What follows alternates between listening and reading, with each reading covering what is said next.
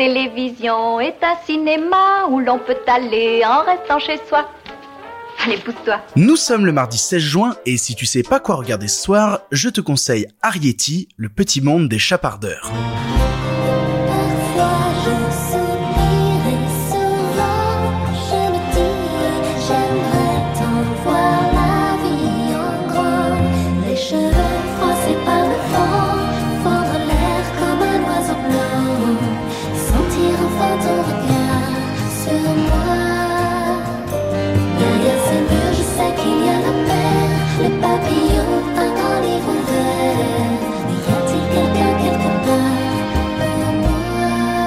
oui, tu le sais très bien, nous sommes mardi et le mardi c'est le jour où je conseille des films pour toute la famille, pour petits et grands.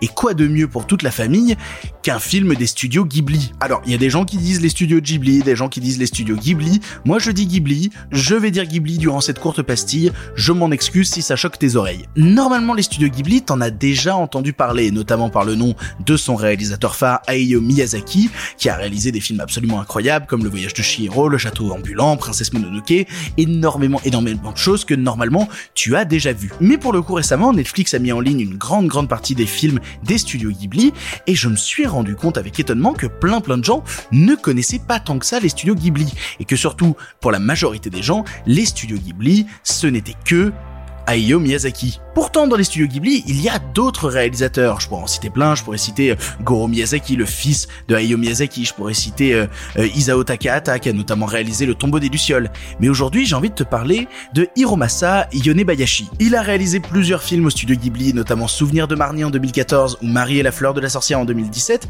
Mais celui dont j'ai envie de te parler, c'est le premier qu'il a sorti en 2010, à savoir donc Arrietty. Arrietty, ça s'inspire à la base d'un roman de fantasy jeunesse qui s'appelle Les Chapardeurs et qui a déjà été adapté en film à la fin des années 90, en 97, dans un long métrage qui s'appelle Le Petit Monde des Borrowers, avec notamment Hugh Glory, Dr House, et John Goodman. Est-ce que tu as vu Le Petit Monde des Borrowers? Je suis quasi sûr de l'avoir vu quand j'étais très très jeune, mais que je l'ai oublié. Et pour le coup, le film Arrietty de Yonebayashi part de la même base. Il existe un petit monde. Il existe un petit monde fait de petites personnes qui vivent autour de nous et vivent de chapardage, vivent de ce qu'ils piquent aux autres humains. Ces petits chapardeurs font à peine 10 cm, ils vivent dans des toutes petites maisons, mais ce n'est pas parce qu'ils sont minuscules qu'ils n'ont pas des rêves plus grands.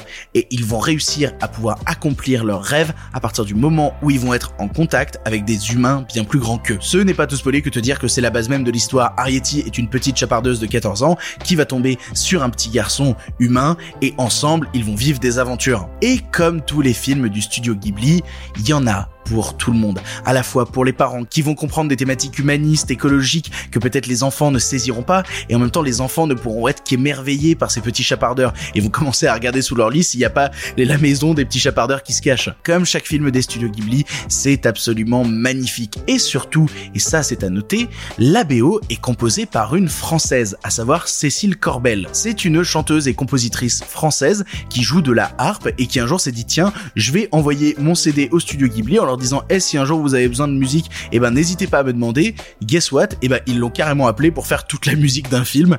C'est un énorme coup de chance, mais mais mais c'est beau, c'est très très beau. Croyez en vos rêves. Faites ce genre de choses dingues. Si t'as déjà vu un film des studios Ghibli, tu sais que ce que je te propose là est une valeur sûre parce que la majorité de ce qui sort des studios Ghibli est absolument incroyable. Et si tu as tendance qu'à te focus bah, sur le travail de Hayao Miyazaki en te disant que bah, ce que tu préfères au studio Ghibli c'est Miyazaki, eh ben sache que le scénario de Arrietty est écrit par Miyazaki.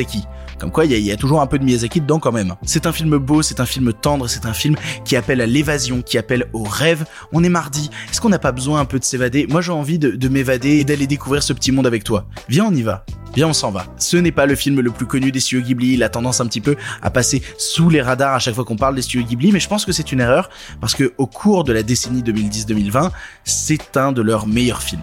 Vraiment. Très très très fort. Alors fonce, vas-y, évade-toi. Je te l'ai dit au début, mais le film est disponible sur Netflix. Netflix a mis en ligne énormément de films des studios Ghibli. Si jamais tu en connais assez peu, jette-toi dessus. Regarde tout. C'est que des purs moments de bonheur. Et tu n'imagines pas la difficulté que ça a été pour moi de ne choisir qu'un seul film des studios Ghibli à te présenter cette semaine. Ça n'a pas été facile. Vraiment. Regarde Arrietty et après regarde tout. Voilà, tu n'as maintenant plus d'excuses, tu sais quoi voir ou revoir ce soir, et si cela ne te suffit pas, rendez-vous demain pour un nouveau film.